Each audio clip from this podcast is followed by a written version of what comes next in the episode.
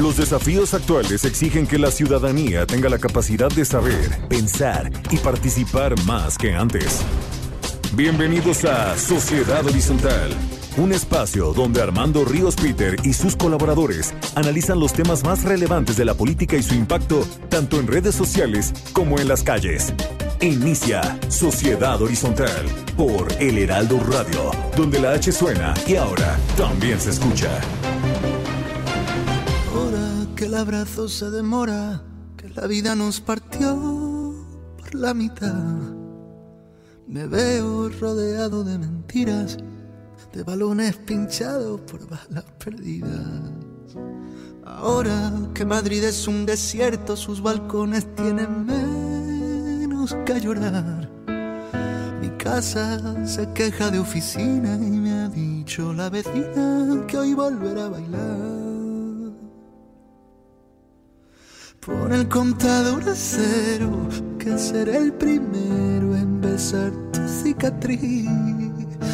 Una noche más o menos, ya sé del infierno de vivir sin ti. Volverán a vernos sonreír. Sabré que hay cura cuando estés. Hola, ¿qué tal? ¿Cómo están? Muy buenas tardes. Acabamos justo de escuchar el estreno de Pablo Alborán llamado Cuando estés aquí, una canción que está precisamente inspirada en el contexto de la pandemia. Les damos la bienvenida a Sociedad Horizontal, la verdad que todos construimos a través de la señal del Heraldo de México. También eh, les recordamos que ya está el Heraldo Radio en Monterrey, la cual la podrán escuchar a partir del primero de mayo próximo a través del 90.1 de FM. Yo soy Armando Ríos Peter y están aquí conmigo Maru Moreno. ¿Cómo estás, Maru? Hola, buenas tardes. Y como siempre, Pedro Sáez. ¿Cómo estás, mi querido Pedro? Hola, Armando, muy bien, muchas gracias.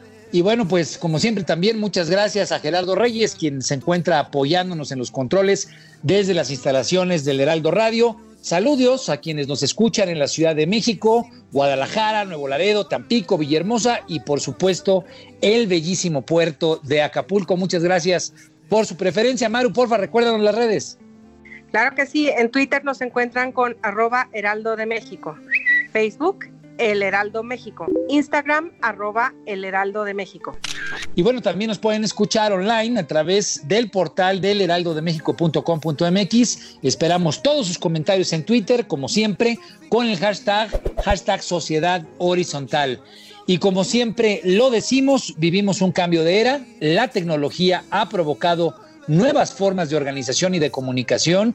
Miren que si no nos estamos dando cuenta de eso a pasos agigantados día con día y pues las eh, jerarquías tradicionales pues también han perdido eh, de manera exponencial su valor frente a la organización descentralizada que estamos viendo en todos los rincones del planeta. Y hoy, en ese contexto, precisamente, el diálogo es el motor para entender que la verdad cotidiana la construimos todos, especialmente si logramos ponernos en los zapatos del otro.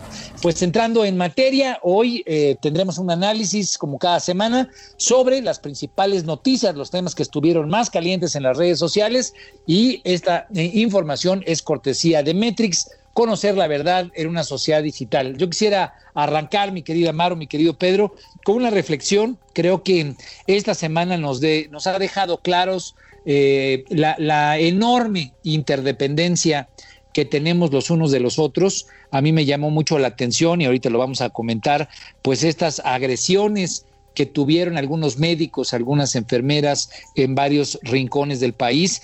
Y creo que muchos de nosotros nos sentimos indignados frente a esta situación, pero también me parece que eh, en cierto sentido se entiende que por la preocupación, el miedo que tiene la gente, pues eh, tome acciones muchas veces, eh, digamos, violentas como las que han tomado. Entonces, dos puntos de vista diferentes. Yo me sentí indignado de que se agreda a quienes nos están cuidando, nos están defendiendo, pero también hay que entender, pues, que hay gente que frente al miedo, frente a la preocupación, frente a la incertidumbre que está provocando el coronavirus, esta enfermedad, pues llegan en ocasiones a tomar acciones, pues eh, creo que no, no, no por ello sean justificables, pero que los llevan a tomar acciones de violencia. ¿Por qué quise hacer la reflexión en este sentido?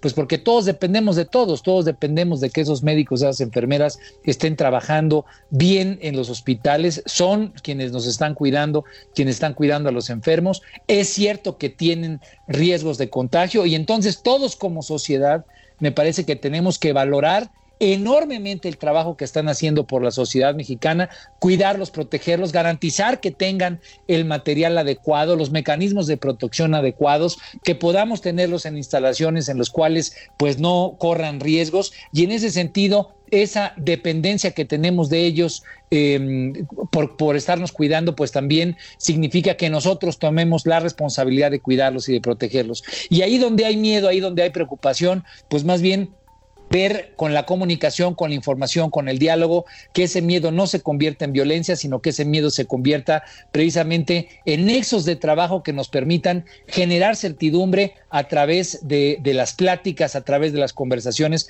que podamos estar haciendo todos. Todos dependemos de todos, sería mi conclusión, y creo que en esa lógica es como podremos ver esta crisis de salud, esta crisis de eh, económica que, que, estamos viviendo, pues desde una óptica diferente y donde entendamos que todos nos necesitamos los unos a los otros. Después de esa consideración, mi querida Maru, tenemos la información de Metrix.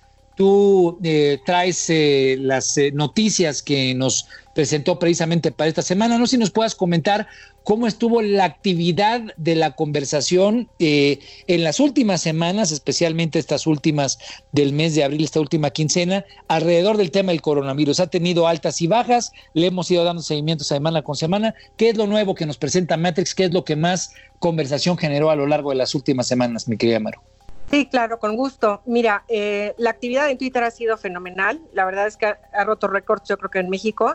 En los últimos picos que se han presentado fue, por ejemplo, cuando el subsecretario Hugo López Gatel aceptó que las camas de los hospitales son insuficientes.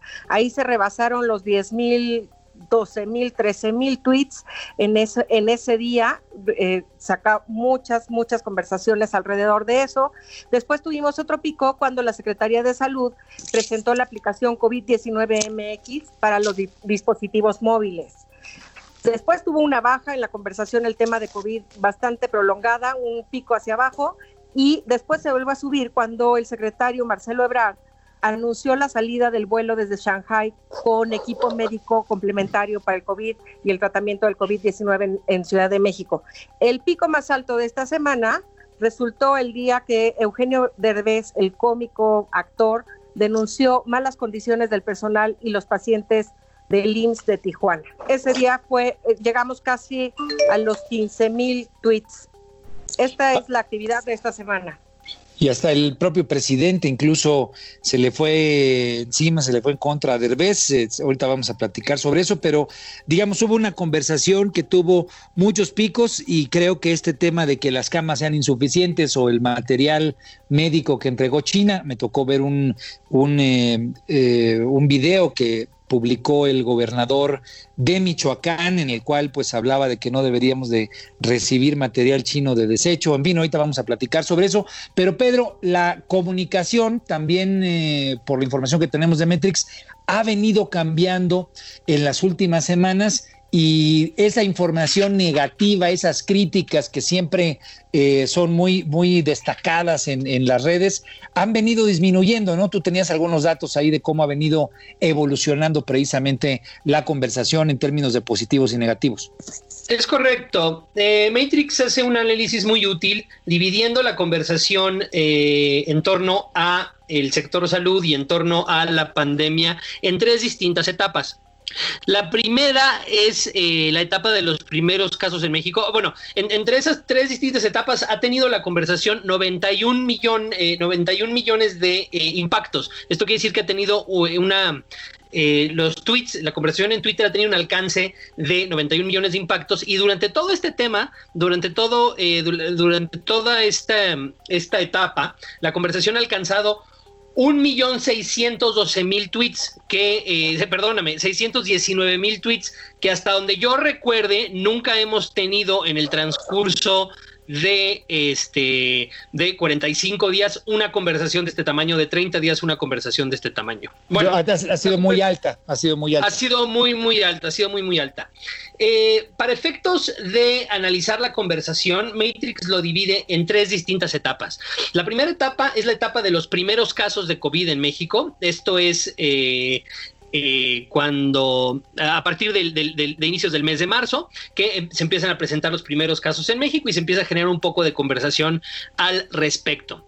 En este momento la conversación es eh, muy negativa, eh, 60 y casi 70% negativa y 30% positiva, y además en términos de eh, tamaño no es tan grande a partir del 13 de marzo eh, empieza la segunda etapa de la conversación eh, en cuanto a COVID.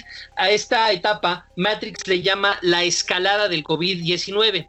La conversación empieza ya a, escalar de forma importante, llegando en algunos días a 10.000 tweets. Lo interesante es que empieza a, reducirse la conversación negativa y empieza a incrementarse la conversación positiva en esta etapa. Eh, las, las, en, las dos, en los dos casos, las, este, las palabras, los conceptos donde alrededor de los cuales gira la conversación son casos, salud, coronavirus, medidas y México. Y finalmente, en la etapa más larga de este periodo que eh, Matrix llama crisis del COVID-19, que ya es cuando eh, el, gobierno eh, anuncia eh, las medidas de emergencia, se anuncia la campaña de sana distancia, la conversación incrementa dramáticamente y tiene ya varios picos, los que mencionó Maru, pero en términos de conversación positiva y negativa, se reduce la conversación negativa y se incrementa la conversación este, positiva. Y ahorita eh, tendremos más datos de por qué precisamente sucede esto. Sí, yo, yo creo, digo, sin anticiparme demasiado, ahorita lo vamos a explorar más en cuanto a cuáles fueron los principales temas que le interesó a la gente en las redes. Me parece que ese cambio sustantivo donde las críticas, la visión negativa de la conversación fue cediendo espacio para una conversación más positiva, creo que habría que destacar que el hecho de que apareciera este subsecretario López Gatel con un espacio definido a las 7 de la noche, dando información pues eh, con mucho mayor certidumbre, con mucho mayor claridad, me parece que ha ayudado a que la conducción de la conversación, pues no solamente sean las típicas críticas o el típico combate politizado eh, que hay en las redes, sino que ya eh, la gente ya tiene información pues más clara, más oficial, por así decirlo. Eh, la conversación eh, ronda o gira alrededor de esos temas y no alrededor de muchas veces los temas que caóticamente va van, van generándose en la red. Posiblemente eso pueda ser, ¿no, Pedro? Es así, y los datos de Matrix así lo, lo, señalan.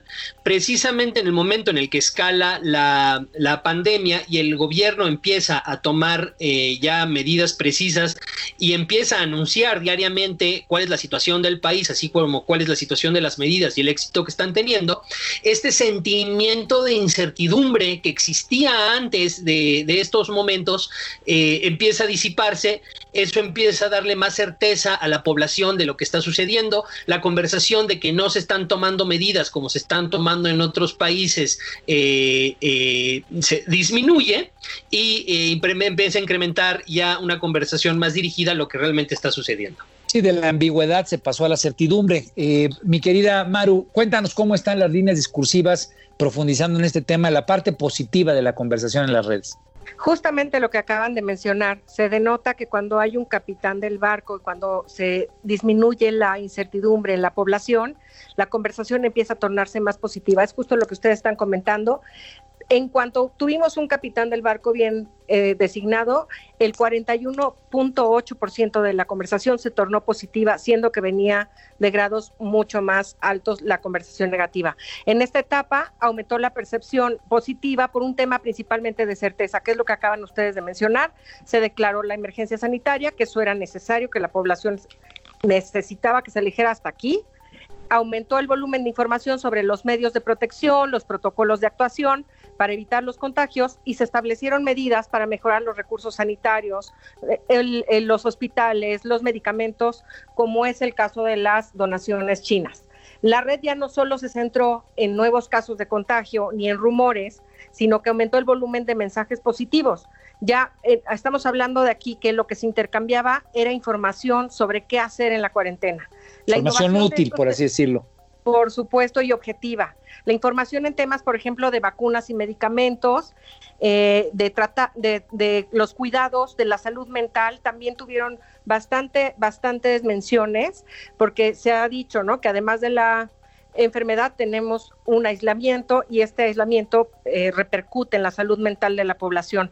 La Sedena se convirtió en un actor principal en esta conversación positiva porque se eh, puso como la entidad que está tomando a su cargo el abastecimiento y la construcción de la infraestructura hospitalaria que se requiere para atender esta crisis. Entonces, al lado de Hugo López Gatel, la Sedena también tomó un papel preponderante en el manejo de la información en las redes, en la parte positiva que se destacó por parte de Metrix en Twitter. Ahora, Pedro, cuéntanos, digamos, los temas negativos. Ya nos, nos expuso las cosas positivas. Creo que hay que destacar de manera importante esto de la Sedena, que está bien calificada y que la gente celebró el liderazgo de la Sedena, pero ¿en dónde estuvieron, digamos, los puntos críticos, los puntos negativos, Pedro?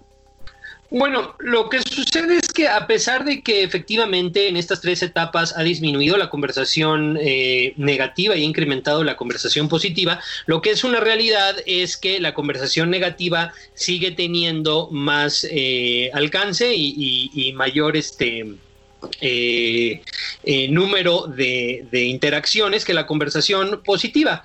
Porque a pesar de lo que ya comentamos, que se tiene más certidumbre y de que hay ciertas, este, ciertos aspectos de la conversación, como que no se estaban tomando las medidas, empiezan a disipar, aumenta la preocupación eh, relativa a la cantidad de casos positivos que se empiezan a presentar en esta última etapa. Es interesante, porque aunque aumenta eh, la confianza y la certidumbre que existe en torno a la Secretaría de Salud, también aumenta eh, la conversación negativa en torno al presidente. O sea, eh, una cosa es el, doctor López Gatel y otra cosa es el presidente. Y aunque aumenta la conversación positiva hacia el primer funcionario, la conversación negativa hacia el segundo este, aumenta en esta segunda etapa. También empezamos a ver ya los primeros estragos eh, de la crisis en el sistema de salud. Y en este sentido empezamos a ver estragos que no se presentan en otros hospitales. Abordaremos más al respecto, pero es importante mencionar ahorita que una parte importante de la conversación eh, negativa gira alrededor del vandalismo contra los hospitales y eh, la violencia que eh, se ha presentado y se ha, observado este, en contra de médicos y enfermeras. Finalmente, en este mismo sentido, en el sentido de los estragos al sistema de salud, un componente muy importante de la conversación negativa que se ha dado es la preocupación de si nuestro sistema de salud va a poder soportar eh, el aumento de casos en los próximos días y si estos, y si estos primeros estragos que estamos viendo no son solamente eh, el anuncio, las primeras este, eh, manifestaciones de un colapso total que nos espera en las próximas semanas. Y esa ha sido básicamente la, sí, la conversación negativa alrededor de esto. Sí, yo, yo creo que ahí es a donde hay que enfocarnos, digamos, mucho. Yo arrancaba comentando este tema de ataque a los médicos y las enfermeras. Eh, en varias ciudades del país, eh, pues el personal de atención de salud, eh, pues han sido despreciados y han sido atacados por la gente o por gente, por personas en las calles, en cuanto los ven uniformados. Yo lo comentaba, pues es una, un reflejo del miedo, de la preocupación, pero me parece que, que esto también exhibe pues el tipo de cultura que tenemos, creo que es preocupante, pues han sido rociados con cloro o agua, e incluso se les ha bajado del transporte público eh, y en otras ciudades pues eh, se les está aplaudiendo, ¿no? En ciudades como, como las que hemos visto allá en España. Entonces, ¿cómo, qué, opinión les genera esto, eh, Maru? ¿Qué, ¿Qué sensaciones te, te deja esta situación? Pues mira, la verdad es que sí es muy decepcionante que la gente no esté consciente que estamos enfrentando una guerra. Estamos, yo diría que esto es la tercera guerra mundial, que el enemigo es invisible, que el enemigo nos puede atacar a cualquiera en cualquier momento y en este momento nuestros soldados son justamente el personal médico, las enfermeras y todo el personal que labora en un hospital, porque también la que te da la cita, la que atiende la, recepcionista, la, la, que barre, la que trapea, la que se encarga de, desinfectar.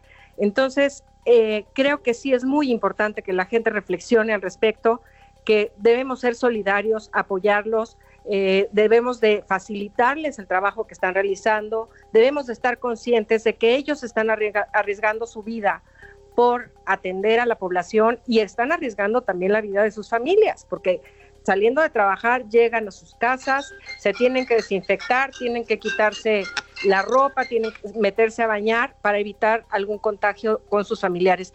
Creo que sí, aquí haríamos un llamado a la conciencia de la población que es muy importante que los cuidemos, que los apapachemos, que los reconozcamos como la gente que está al frente de batalla.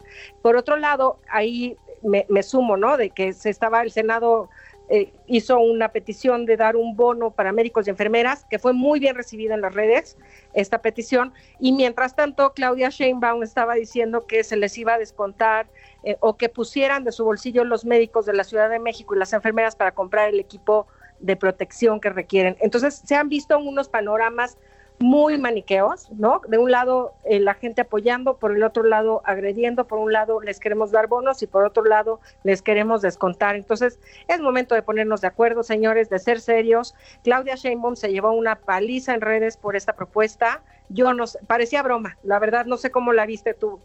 No, yo, yo creo que fue terrible y obviamente esa fue la sensación que, generó en redes sociales de, de molestia, de, de, enojo hacia la propuesta de la jefa de gobierno.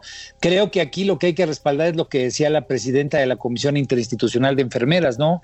Eh, de Jalisco, esta Edith Mojica, que decía, a ver, entendemos la situación, ella lo comentaba, no entendemos que haya miedo, entendemos que haya preocupación por porque la gente se contamine, pero nosotros también, nosotras, así lo decía, también tenemos miedo y también somos seres humanos, somos mamás, somos hijas, somos esposas, entonces hay que hacer empatía con eso y por eso yo decía, todos somos dependientes, todos estamos en un contexto en el cual tenemos que cuidarnos, tenemos que protegernos y sobre todo, yo sería el llamado, tenemos que proteger y cuidar a aquellas personas que están poniendo su vida por el frente para cuidarnos ahí en los hospitales. Y ahí es a donde a mí me gustaría escuchar, Pedro, también hubo pues una serie de críticas al Instituto Mexicano del Seguro Social, hubo crisis en Tijuana, en Monclova, en Tlanepantla, precisamente porque parecía ser que no, o, o bueno, hubo hubo señalamientos, el propio Derbez, Eugenio Derbez, que faltaban insumos y que faltaba equipo de protección. Sí, una cosa, una cosa es eh, la, mm, los videos que circularon en redes sociales en relación a la falta de insumos eh, y el personal del IMSS que exigía este eh, pues le exigía en los videos a las autoridades que no tenían las, este, las herramientas para poder combatir esta enfermedad de la forma adecuada y que entonces estaban poniendo sus vidas eh, sobre la línea. Y otra cosa distinta es el video de Eugenio Derbez, que ahora, ahora pasaremos a él, porque fueron dos conversaciones distintas en Twitter, relacionadas pero distintas, con matices diferentes. Eh, en primer lugar, estos videos no fueron eh, cuestionados en su mayoría por las redes sociales. No hubo controversia alrededor de ellos. O sea, simple y sencillamente se aceptaba que estos eran hospitales donde el personal estaba este, eh, exigiendo, ¿no? Que se, que se, que se recibieran los, los, insumos adecuados. Porque había también, eh, perdón que te interrumpa, pero porque se supo que había médicos que, que se habían pues eh, que se habían enfermado de COVID-19, el número de médicos que salieron a relucir, ¿no? Entonces eso es, es, importante destacarlo.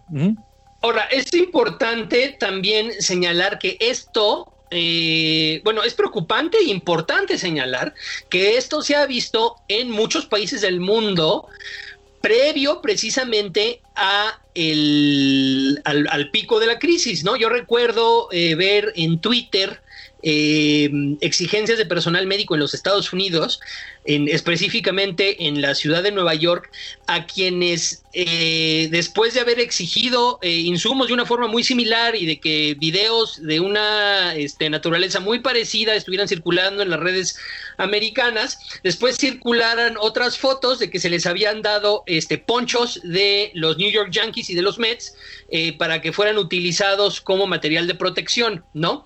Entonces, eh, dos cosas aquí. La primera, esta es una situación que se ha visto en muchos países del mundo. Este, estas exigencias, estos videos de exigencias, los hemos visto, obviamente, no tanto en China por las condiciones políticas de ese país, pero definitivamente lo hemos visto en Italia, lo hemos visto en España, lo hemos visto en la ciudad de Nueva York y ahora lo vemos en México.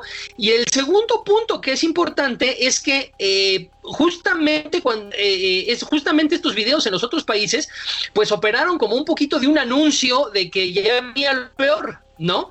Eh, se empieza a sentir la presión en los hospitales, se empieza a acabar el material de trabajo en los hospitales y es precisamente porque los números empiezan a escalar. Entonces, lo que es preocupante es que eh, en otros lugares esto ha sido un anuncio y quizás en México también lo sea así. Ahora, y hay, hay política, a final de cuentas, alrededor de esto. Los gobernadores del PAN salieron a regresar el material médico que ellos calificaron como deficiente, el que les entregó el gobierno federal, exhibieron algunas batas eh, transparentes, ¿no? De una tela muy, muy transparente, ¿no? Este, cubrebocas que se veía que eran deficientes para la atención médica. El propio presidente eh, respondió señalando que tanto Talía como como Eugenio Derbez o el propio Chicharito estaban asumiendo posiciones conservadoras para apoyar a sus opositores.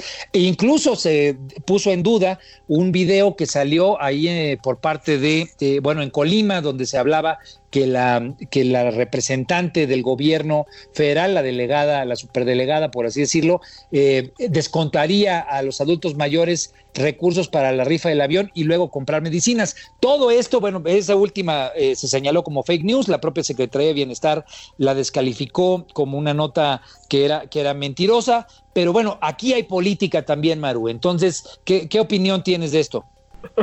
Sí, bueno, pues están armando los bandos, ¿no? Están aprovechando, como decía en una conversación anterior Pedro Sáez, cada quien lleva agua a su molino y pues unos pensarán que son justas las, las posturas de unos y otros de otras. Eh, sí trascendió mucho este asunto de la Asociación de Gobernadores Estatales del PAN, porque bueno, fueron videos exponiendo las pruebas de los insumos que eran de calidad muy insuficiente que era penosa, ¿no? Cómo los médicos tenían que ir a comprarse sus equipos y bueno, esto fue un ataque directo al gobierno federal. Por otro lado, fíjate que hubo ahí alguna cosa que no sabe, eh, se trascendió que era fake news o algún alguna búsqueda de llevar agua a su molino, por ejemplo, que el cártel del Golfo entregaba despensas en Matamoros. Pedro, ¿tú qué sabes de esto? Me lo habías comentado algo muy interesante. Pedro. No, pues en términos generales lo que empiezo a ver es que eh, se ha politizado eh, la pandemia, ¿no? Hemos sido, la clase política mexicana ha sido incapaz en todos los bandos, ¿no? De... Eh, pues de mantenerse a la altura de las circunstancias, de difundir información que ayude a la sociedad a salir adelante y sí se encuentran muchísimas instancias en las que se trata de aprovechar la situación para poder, eh, para poder, este, eh, capitalizar esto políticamente, ¿no? Y precisamente lo vemos eh, desde gobernadores eh, hubo, un, hubo un conflicto muy, muy interesante en el caso del gobernador de Baja California, Bonilla, que las declaraciones que dio lo hicieron eh, sujeto de señalamientos por parte de las redes amloístas. Están cayendo como este, moscas, ¿no? sí, se están cayendo como moscas. Este, una cuenta muy importante entre las redes, Lobrega, sacó una encuesta de quién era el traidor número uno de, las, de, de la 4T y lo incluía dentro de la encuesta. Eh, o sea, se utilizó esta, se utilizó ese momento por decir quién está, quién está con quién y cómo estamos, ¿no? En, fin, estos momentos. Sin duda alguna, todo muy politizado. En este momento, como lo decías tú, Pedro, perdón, nos ha llegado la guillotina, vamos a ir al corte. Creo que la, eh, a final de cuentas, mucha conversación, también mucha, mucho diálogo político, muchos eh, estirones y controversias, pero creo que el anuncio del fin de la primera fase que, dio eh, Hugo López Gatel hacia el 25 de junio en el Valle de México, pues es un planteamiento que nos permite tener un horizonte de cuánto más vamos a estar hablando sobre el tema del COVID.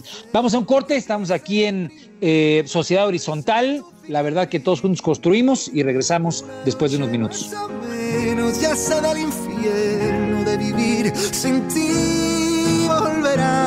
a vernos sonreír Vamos a una pausa y regresamos a Sociedad Horizontal por El Heraldo Radio.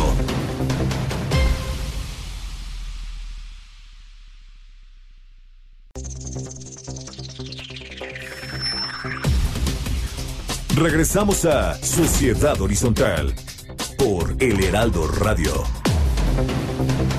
He's not a cheater, a believer. He's a warm, warm-blooded achiever. It's a lonely night in my bed in the heat of the summer. Oh, it's so high when you're with someone your heart breaks and it ain't no fun. But I gotta take that risk tonight.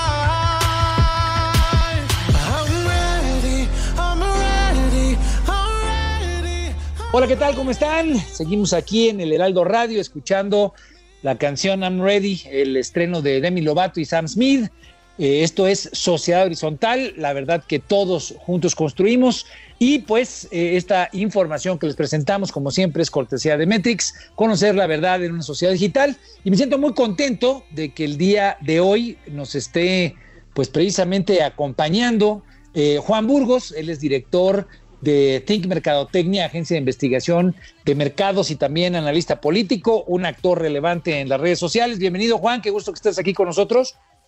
Hola, hola a todos, un gusto, un honor estar con ustedes. Padrísimo Juan, y bueno, pues obviamente siguen conmigo Maru Moreno y Pedro Sáez. Y yo arrancaría, mi querido Juan, preguntándote, eh, tú estás muy involucrado en las redes, le das seguimiento, digamos, al feeling, a, lo que es la sensibilidad que traen las redes sociales. ¿Cómo, ¿Cómo se ha sentido el liderazgo mexicano, el liderazgo del presidente eh, en las redes sociales para enfrentar la pandemia, tanto en la parte sanitaria como en la parte económica, desde tu punto de vista? Bueno, mira, yo creo que, y esta es una opinión eh, totalmente empírica, no tengo un análisis o un documento para demostrarlo, pero así a manera de feeling, la realidad es que siento que eh, López Obrador, el presidente López Obrador, ha perdido la capacidad de manejar la agenda nacional y la narrativa de medios eh, desde el año pasado, desde que sucedió lo del Culiacanazo. Este, desde, ese, desde esa fecha, el gobierno de López Obrador ha enfrentado muchos retos que, bueno, eh, han ido eh, siendo cada vez más desafiantes para él, pues hasta llegar a lo que estamos viendo hoy, y eso se ve reflejado en las redes. Por ahí el intento de la rifa del avión logró que eh, López Obrador captara otra vez la atención y generara algunos positivos en redes, pero la realidad es que la realidad lo está alcanzando. Y, yo puedo ahorita sentir y puedo decir más o menos desde mi perspectiva y desde mi opinión que ya no es el mismo lugar eh, bonito y feliz para López Obrador las, las benditas redes sociales. Ahorita ya enfrenta muchísima crítica, ya enfrenta eh, incluso gente que votó por él está eh, pues de alguna manera comunicando que están arrepentidos y que no están viendo eso que en la campaña se prometió y eso que en la campaña durante pues prácticamente 18 años de campaña se dijo que se iba a hacer. Ahorita no son las benditas redes sociales para López Obrador. Eh, hay muchos, eh, creo, análisis públicos que ya están empezando a salir y que están demostrando que las redes ya no son un lugar eh, adecuado para los mensajes del gobierno, porque bueno, hay que también decirlo, las redes sociales son un tema en contra de todo. ¿No? Y sobre todo Twitter y pues recientemente Facebook también son lugares donde normalmente la gente va y se queja de distintas situaciones. Bueno, pues eso lo está viviendo hoy López Obrador como presidente. Hay, muchas críticas, perdón, hay muchas críticas y en ese sentido, eh, pues ya lo que fue el espacio natural de desenvolvimiento del presidente, pues ha dejado de serlo y esto pues parece ser que continuará. Ahorita nos, eh, nos comentas, pero Maru quería hacerte una pregunta. Adelante, Maru. Eh, con respecto a lo que estabas diciendo, efectivamente las redes sociales se, eh, se, manifiestan todos los puntos de vista y había sido un espacio pues muy cómodo para el presidente porque tenía buenos seguidores. En este momento ya no es así como bien lo mencionaste. Sin embargo, el presidente eh, se ha metido a confrontar y a desacreditar a todos estos comentarios que le hacen en su contra, llamándolos de conservadores, de fifís, de pagados, de que si ya no le sirven los medios tradicionales como los periodistas chayoteros, entonces ahora manda a gente de la sociedad como Eugenio Derbez el Chicharito. Y él, él es, yo lo que te quiero preguntar es, ¿tú crees que le sirva esta confrontación al presidente en este momento de la crisis o le generará mayor desgaste?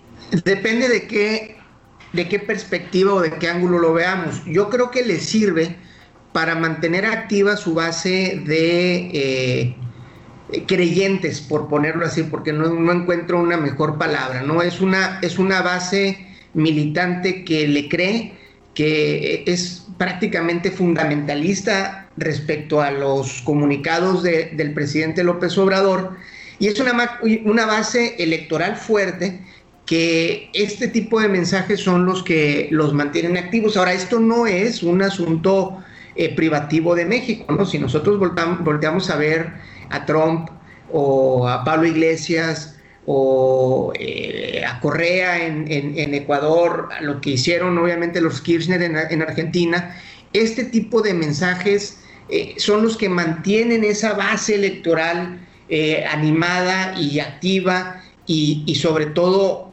de alguna manera protegiendo la narrativa del presidente.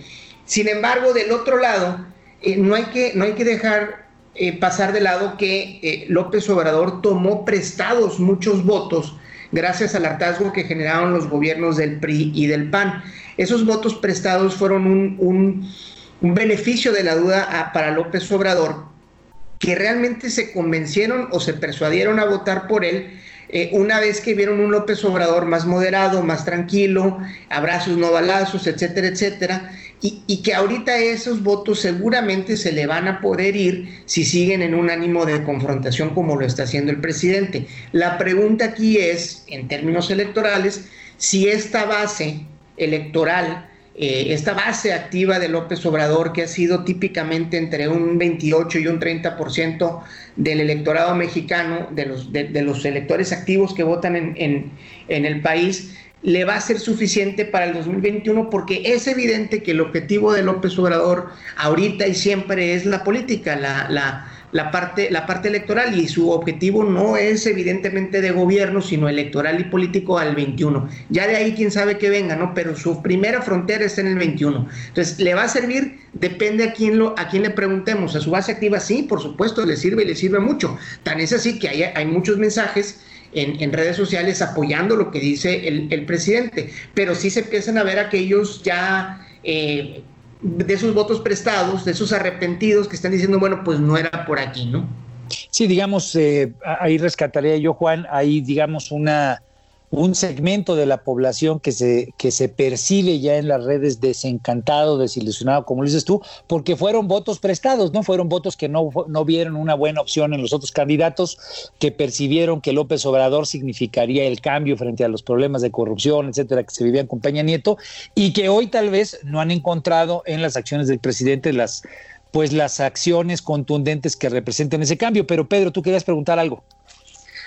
Sí, sí, eh, pues yo, recuerdo cuando justamente el día en que, en que ganó este López Obrador la, elección del 18, eh, que fue más o menos la época en la que yo conocí a Juan, que comentábamos mucho precisamente sobre esto cómo se estaba desde ese momento dividiendo eh, las, las redes digitales del obradorismo en dos bandos, ¿no? Unos que nosotros habíamos visto en redes muy, muy activos, que eran los propiamente progresistas, liderados por Democracia Deliberada y este, varios de ellos que acabaron en la administración de Sheinbaum, y unos nuevos que empezaron a salir, que empezamos a llamar nosotros mexicanistas.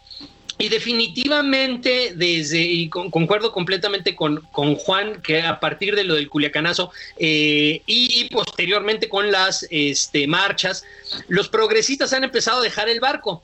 La pregunta es, y que es lo que estábamos comentando, y que comentabas ahora, Juan, ¿por qué ahora que solamente tiene los mexicanistas y que este, existen dudas de si ellos serán suficientes para este para dar el resultado que quiere el obradurismo en el, en el, en el 2021, ¿por qué empieza entonces tú a tu consideración hablar López Obrador de adelantar la, la, revocación del mandato?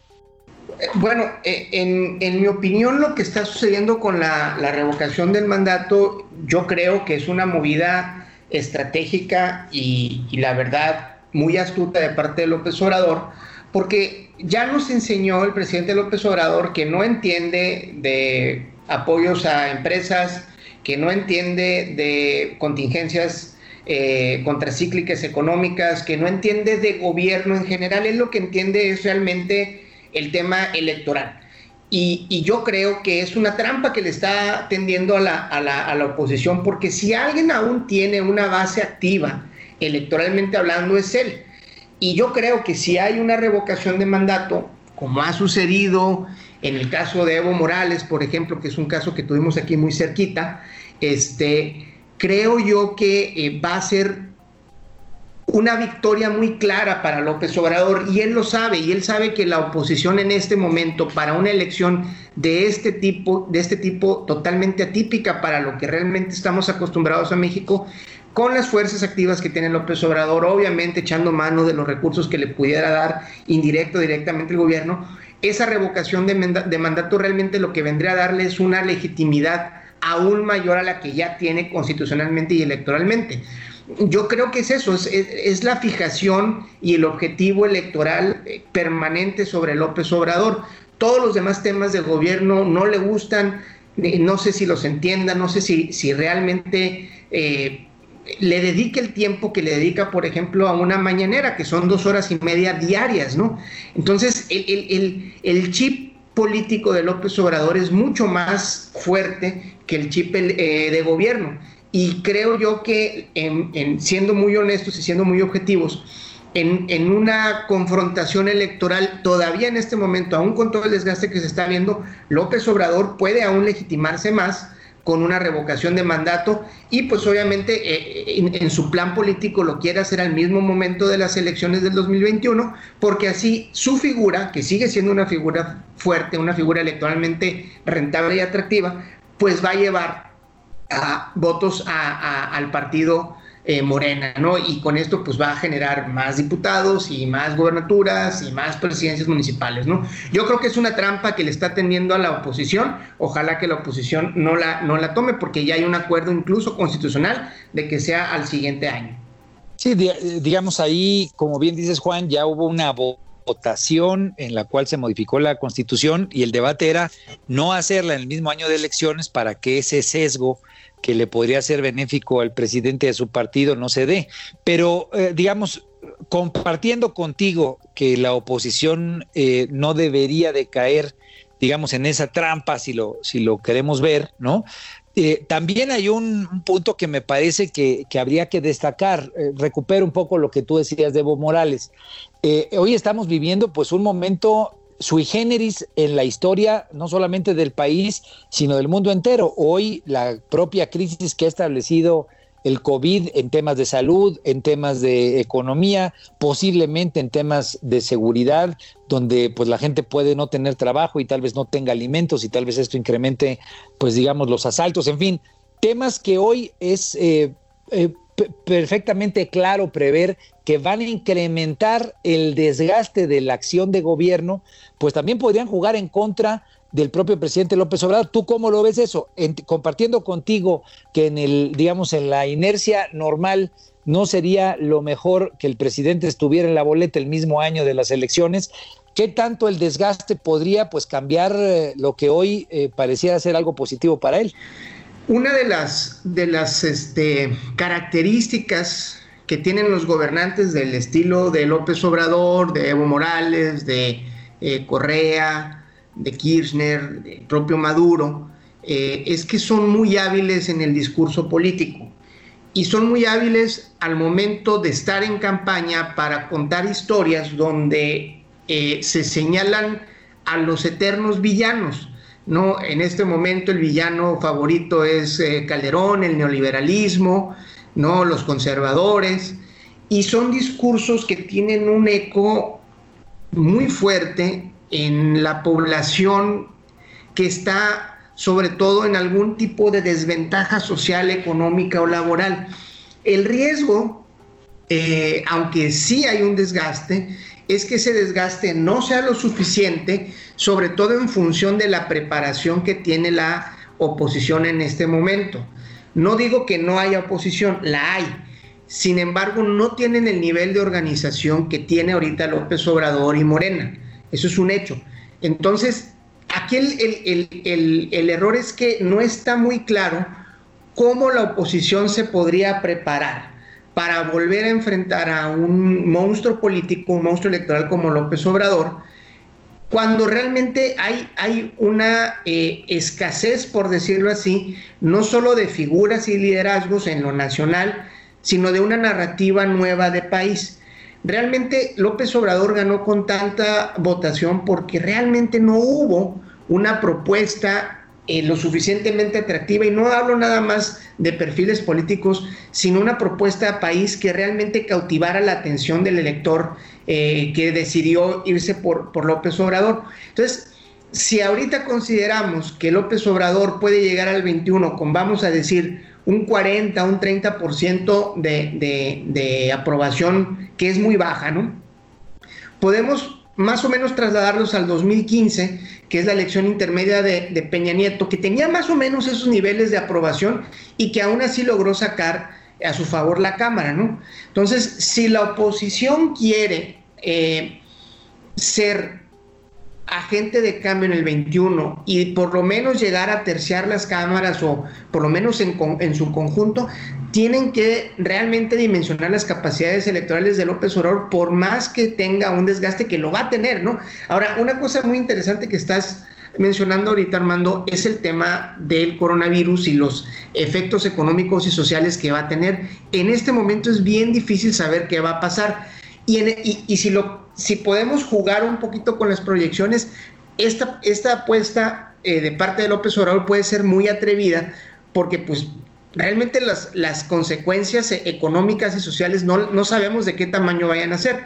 En ese sentido, pues ahí sí pudiera a lo mejor entrar en algún momento la oposición con alguna oportunidad, pero la lógica y la lógica electoral, este, creo ahorita en este momento sí está a favor para López Obrador, sobre todo en el 21 todavía. Eso es por lo menos lo que yo estoy viendo.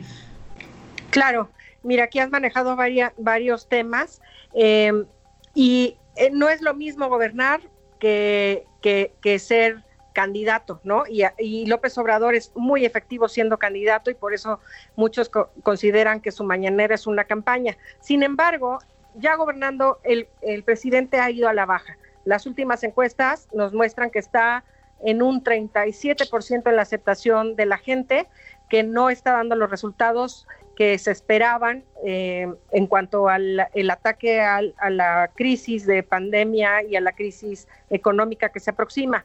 Y entonces sale, curiosamente, que circulan noticias de que se llama a rendir cuentas por parte de Peña Nieto, algunos de sus familiares, Angélica Rivera y Luis Miranda, eh, por parte de la Secretaría de Hacienda, y se toma esto como un juego otra vez eh, del presidente para ganar otra vez popularidad, porque tú ya hablabas de que hay villanos, ¿no? Que pone López Obrador en el escenario, que están Calderón, los conservadores, ahora también ya los artistas y evidentemente Peña Nieto que no se ha olvidado en la historia de México.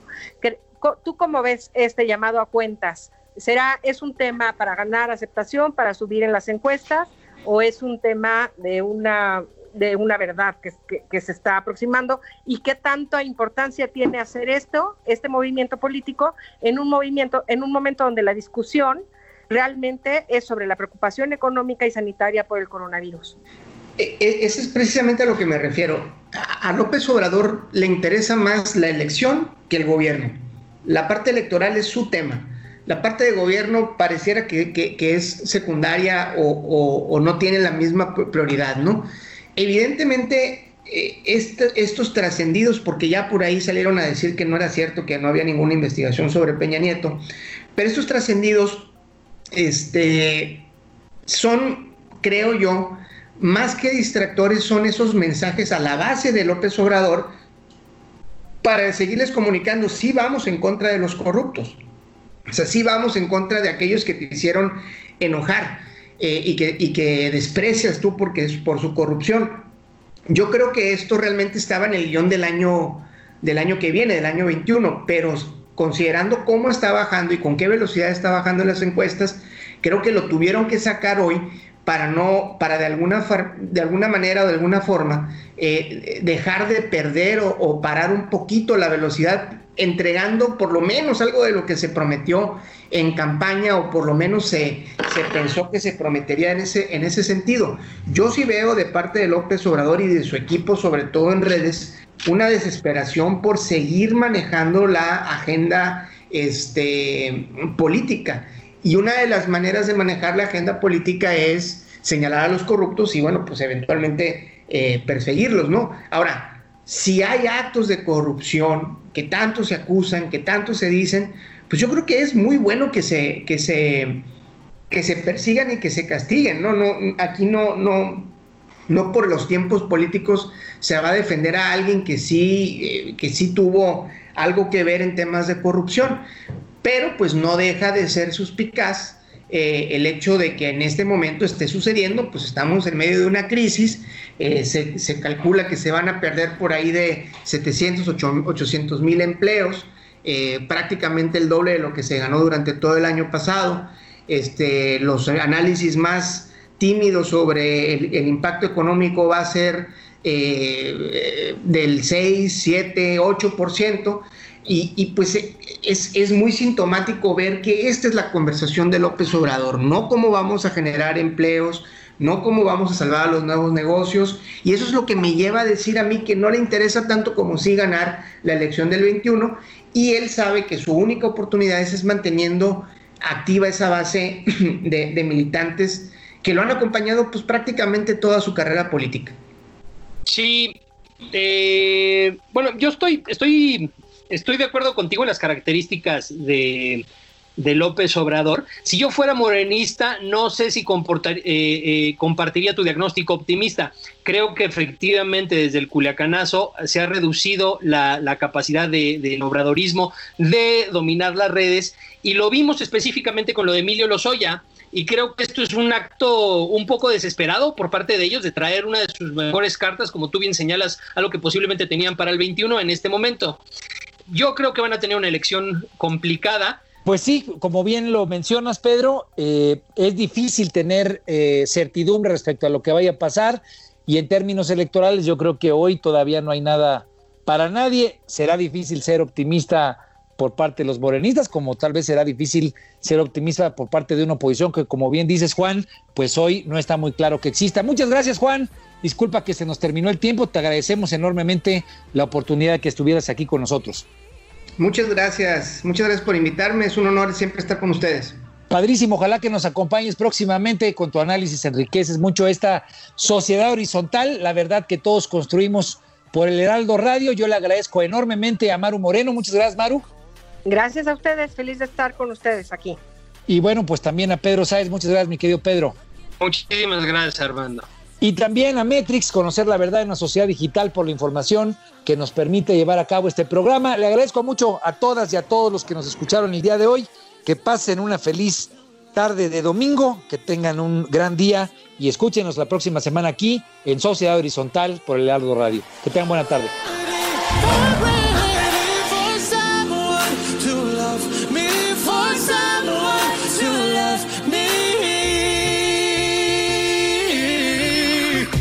Desafíos actuales exigen que la ciudadanía tenga la capacidad de saber, pensar y participar más que antes. Esto fue Sociedad Horizontal, un espacio donde Armando Ríos Peter y sus colaboradores analizan los temas más relevantes de la política y su impacto tanto en redes sociales como en las calles. Una producción de El Heraldo Radio, donde la H suena y ahora también se escucha.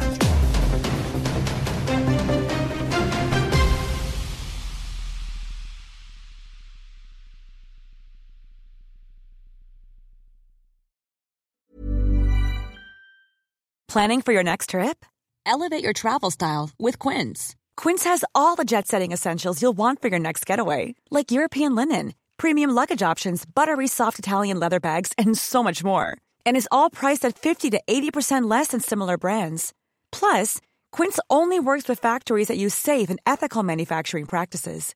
Pack your bags with high-quality essentials you'll be wearing for vacations to come with Quince. Go to quince.com slash pack for free shipping and 365-day returns.